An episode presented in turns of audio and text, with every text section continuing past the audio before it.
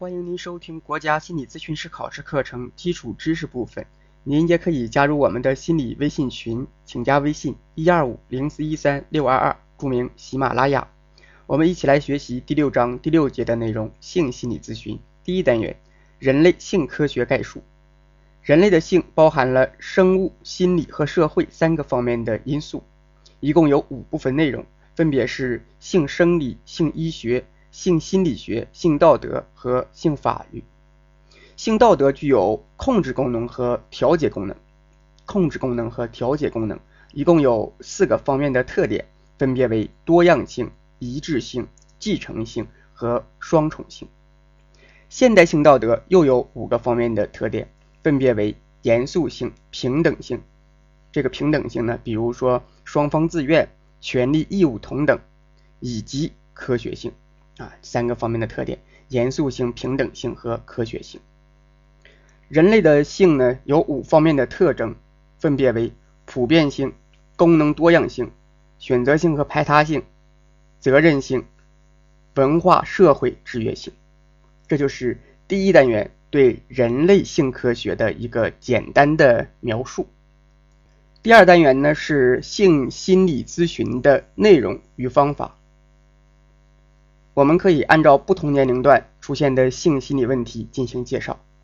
儿童期的性心理咨询可以分为两类：一是对于有性心理问题的儿童进行咨询；二呢是对问题儿童的家长进行咨询。这是儿童性心理问题两方面，一个呢是对这个儿童本身去咨询，第二个呢是对家长，因为很多儿童的这个。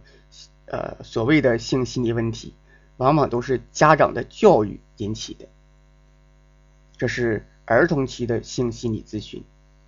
儿童期的性心理咨询一般包括三个方面：一是性别认同；二是性冲动的诱性冲动的困惑；三是性好奇。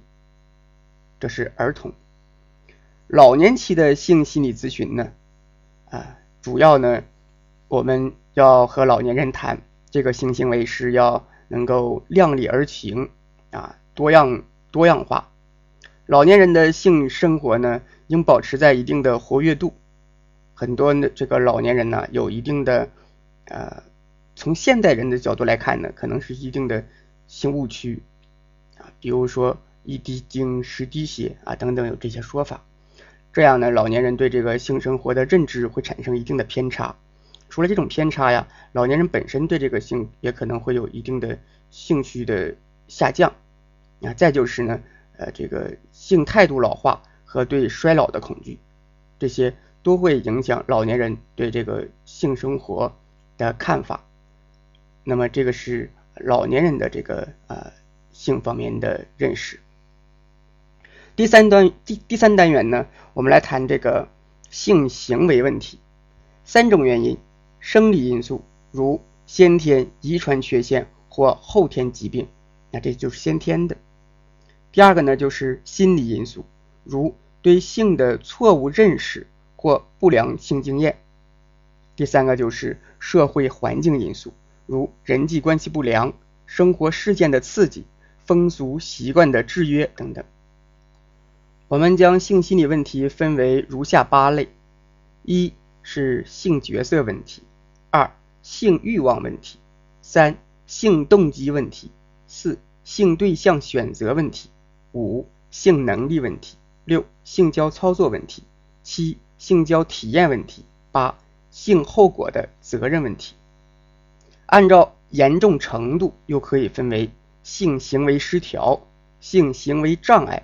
以及性变态是这么三类，呃，有几种常见的性心理问题，我们可以简单的介绍一下。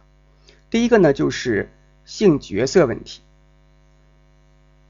构成人类性别认识、构成人类性别认同的基本因素有生物因素、心理因素和社会因素。那如果呢，我们把心理和社会放在一起，那就是两大类啊，生理因、生物因素和性心理、心理社会因素。生物因素呢，包括了遗传基因啊这方面的，以及解剖生理学上的这个问题。那么这些呢，无论是遗传方面的，还啊就是这个基因方面的，还是这个解剖生理方面的，它统称为人类的生物性别。其中，遗传基因是起主导作用的。心理社会因素包括两种成分，一是性别的自我认识，二是外在行为的社会认同，它们统称为人的心理性别。其中，性别的自我认识起主导作用。人的心理性别和生物性别在正常情况下是统一的。心理性别是对生物性别的自觉意识，即对自身生物性别的认识与认同。在性角色认同方面的问题，按其强度可分为如下三类：一是性角色认同失调，如儿童期性角色定向偏差；二是性角色认同障碍，如性心理身份认同障碍；三指的就是性变态，比如说异性癖啊这些呢，这三个方面就是性角色方面的啊三个方面，从轻到重分别是认同失调、认同障碍和认同变态。性角色认同失调是一种轻微的症状，处在这种情况时呢。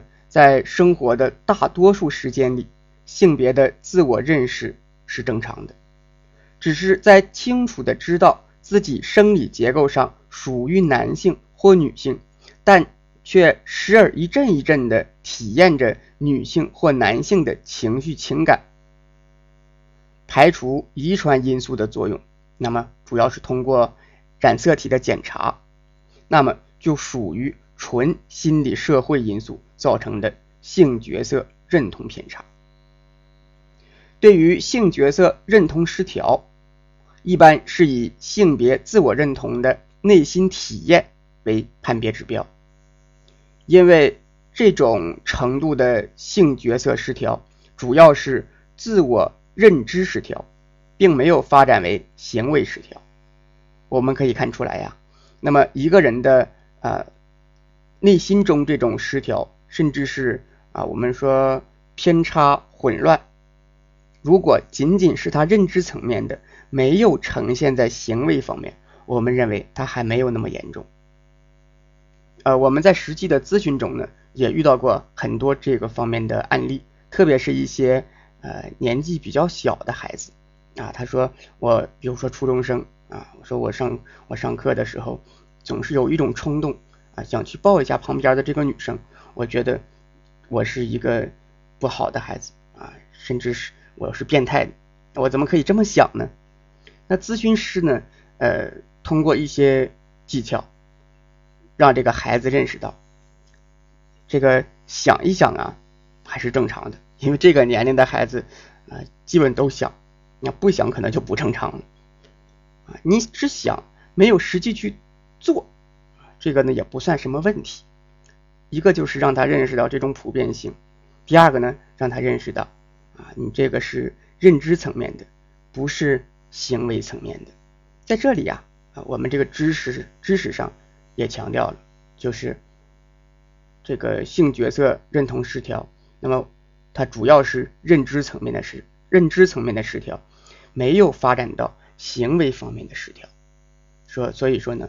这个性角色认知失调还是比较轻微的一种性别认同方面的问题。由于性角色自我认同受环境和教育因素的影响，所以在个体心理发育过程中，特别是幼年环境与教育对此有重要影响。幼儿大约在一岁左右开始认识自己身体的各部位，在两岁左右开始使用“我”这个字。两岁半左右，自我意识开始日趋发展，在三岁左右，性别意识出现。在性别自我意识出现前，儿童的性别自我认识是模糊的和被分化的。在这一时期，成人的对待对儿童最终明确性别起着关键作用。如果在三岁之前，成人对儿童的教育和对待是混乱的，那就容易造成儿童性别自我认识的差错。假如儿童的性别自我意识停留在未分化水平上，那么在未来的青少年时期便会出现性别角色的偏差，这很可能成为成年以后性角色偏差的。重要心理社会原因之一，请看以下的案例：一位求助者主诉，由于母亲盼女心切，所以在我出生后就当女儿来养。三岁左右进入幼儿园时，头上还戴着辫子，头上还留着辫子。那时候，很多阿姨说我长得漂亮，把我和女孩一块。把我和女孩一起看待，我觉得说话、动作和表情也像女孩。入小学后，老师让我扮作女儿、扮作女孩演出、演节目。我很文静，有时讨厌和男孩子胡闹。他们叫我假丫头，我并不觉得不愉快。啊，这呢是一个男性的来访者做的这个啊住宿。这显然是幼年教育而造成的性角色体验，但随着年龄的增长，这种体验便不断变化。如果说在童年只是性角色的体验，那么到了青春期以后，随着人的社会角色形成和社会对他性角色的要求，这种体验就会引起内心冲突，感到焦虑和痛苦，进而形成。性心理障碍。上述求助者在二十六岁时要求心理学家帮助。他说呀，五年以前我参加工作后，由于心里仍然觉得自己是女性，所以动作、言语都有女性的表现。可是周围的人无法接受我的这种表现，我自己也觉得形体上的男性和我内心的女性体验存在着尖锐矛盾。折磨得我不得安宁，有时真想一死了之。对该案例进行染色体检查，未见任何异常，也就是说，生理层面啊仍然是男性。经心理矫正两年后结婚，生活基本正常。该案例很清楚地表明，心理社会因素可能造成的性角色自我认同差错，最后可能。最后可以形成这种啊心理障碍。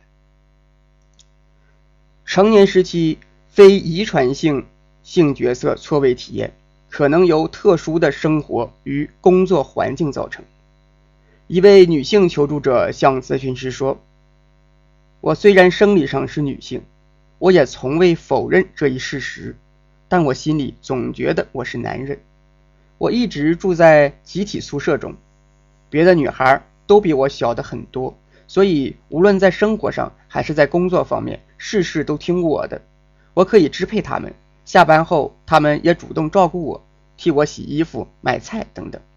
那种情况下，我模模糊糊的觉得我真像个男人。后来这种感觉越来越明显，我让他们叫我大哥，不准叫我大姐。我不愿和女的谈心，觉得不好意思。和男同志在一起，觉得更自然多了。我已经三十岁了，对男人没兴趣。家里帮我找男朋友，我都推辞了。我内心很矛盾，恨自己为什么长了这女人的身体。建议患者做染色体检验，未见异常。这又是一例性角色混乱造成的心理问题。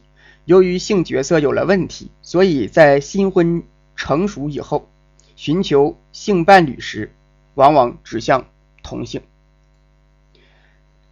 在女性同性恋中，往往主动的一方是性角色障碍，被动的一方是性对象选择障碍；而在男性同性恋中，往往被动的一方是性角色障碍，主动的一方是性对象选择障碍。这个地方做一个呃简要的介绍。这里说呢，对于女性同性恋来说呢，呃，往往主动的一方是性角色障碍，被动的是性对象选择障碍；而在男性同性恋当中，这个主动的一方是性对象选择障碍，被动的是性角色障碍。哎，这个容易混哈。但是我们从另外一个角度来来考虑，就是呃，我们怎么记呢？就是男男性追女性。啊，如果你这么记就能够记得住啊！你看，在这个男性当中，主动的一方是性对象选择障碍，什么意思啊？他是本身是男性，但是他会选择选择男性，他不选择女性。那被动一方呢，就是呃性角色障碍。而对于女性同性恋来说，他主动的一方是性角色障性角色障碍。所谓性角色障碍，就是她本身女性，但是她认为她是男性，所以你两边来看，主动的一方都是认为自己是男性那部分，他是做主动的。